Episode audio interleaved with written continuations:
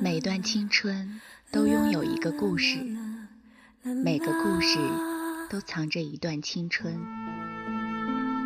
你的故事里有我，我的故事里有他，或忧伤，或快乐，或感人，或疼痛。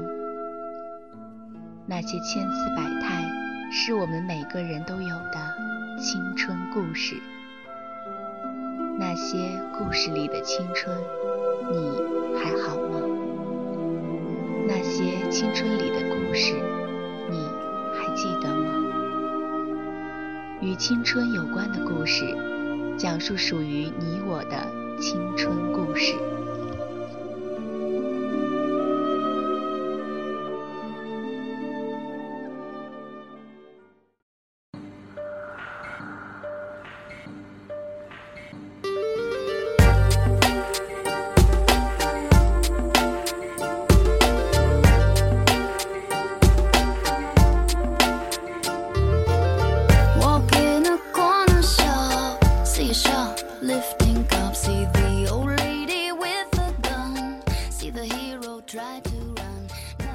大家好，欢迎收听青苹果音乐台，这里是与青春有关的故事，我是遇见。您可以通过新浪微博找到我，我的新浪微博名字叫做遇见加上园丁的拼音。好吧，这个微博名字有一点拗口，所以这是我第一次在节目里说我的微博名字。我相信，不管有多么拗口，不管有多么难找，有心的人总会和我相逢的。由于我们节目在很多个播出平台播出，所以我经常会在很多节目下面看到听众的留言，有的是在说节目的感想，有的是在询问主播的联系方式，还有的在问节目里面的歌曲是哪一首。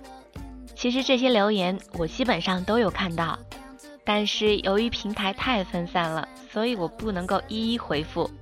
而且啊，有的平台甚至都没有回复的功能，所以通过新浪微博，您可以在第一时间找到我。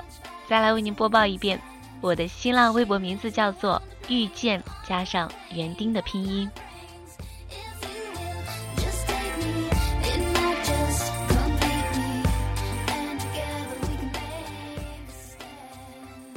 好啦，言归正传，来说说我们今天要讲的故事。这一期为大家讲一个关于亲情的故事，希望这个温暖的故事能够打动你。一起来听听今天的故事，名字叫做《公主裙》，来自作者曾颖。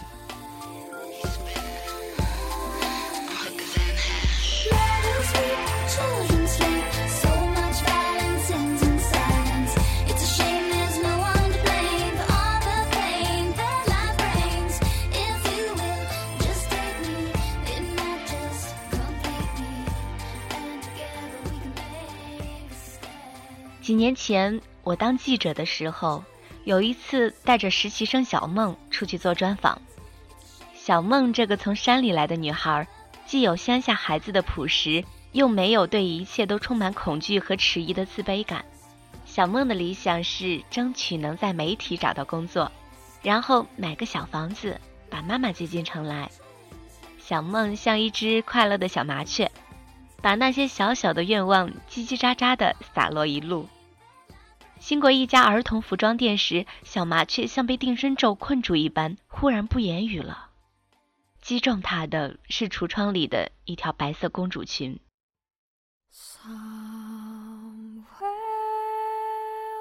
洁白的真丝做主体，衣领袖子和下摆镶着白色的蕾丝。小梦的眼里噙满了泪水，真是多愁善感的年纪啊！一条小小的公主裙都会变成一场稀里哗啦的愁思。之后的半个小时，小梦一直没说话。我想打破僵局，于是问：“公主裙有故事吗？”小梦点头。想说说吗？于是小梦给我讲了一个故事。这个故事与她的父亲有关。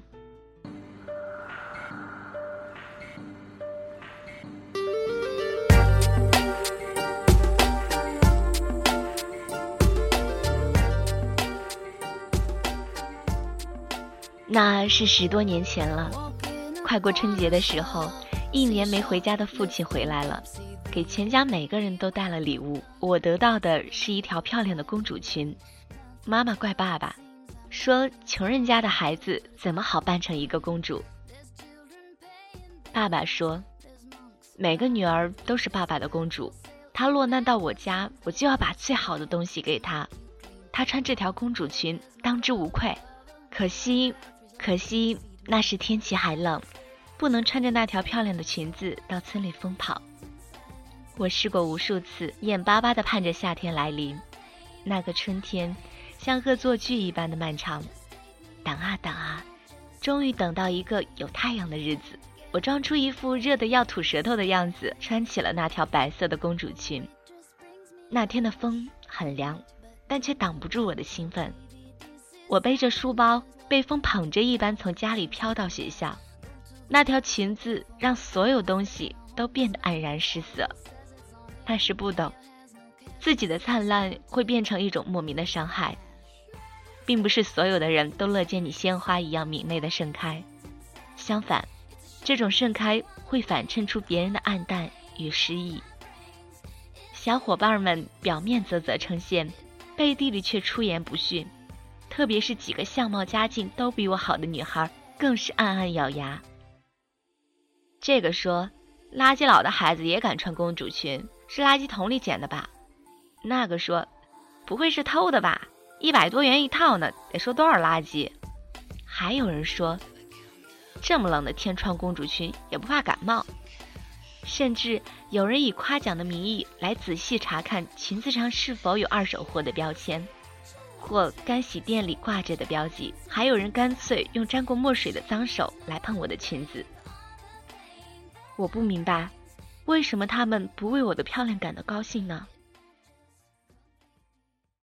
那天晚上，我给父亲打了电话，听完我的哭诉之后，他语调平和地说：“孩子，那裙子不是捡的，更不是偷的，也不是买的二手货，那是爸爸几个月没吃早饭给你买的。”我当时抱着电话哭得稀里哗啦，父亲在电话里一字一句的又说了一遍：“孩子，你是公主，落难到了我家，我一定要把最好的给你。”从那以后，父亲一直用他能力范围内最好的标准，一路保护我读高中、考大学。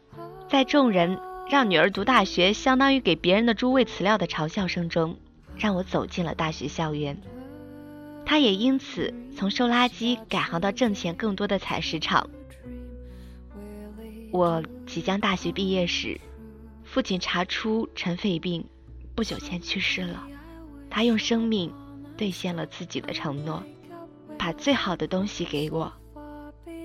对于一个穷人来说，最好的东西就是那条命了。小梦讲到这里，已经泣不成声。我眼前晃过的是那条白色的裙子和那位父亲快要咳破肺的咳嗽，夹杂其间的是他那虚弱而坚定的声音：“每个女儿都是爸爸的公主，我要把最好的给你。”听到这里，我一个自认见过许多大场面的老记者，在大街上也忍不住落下了眼泪。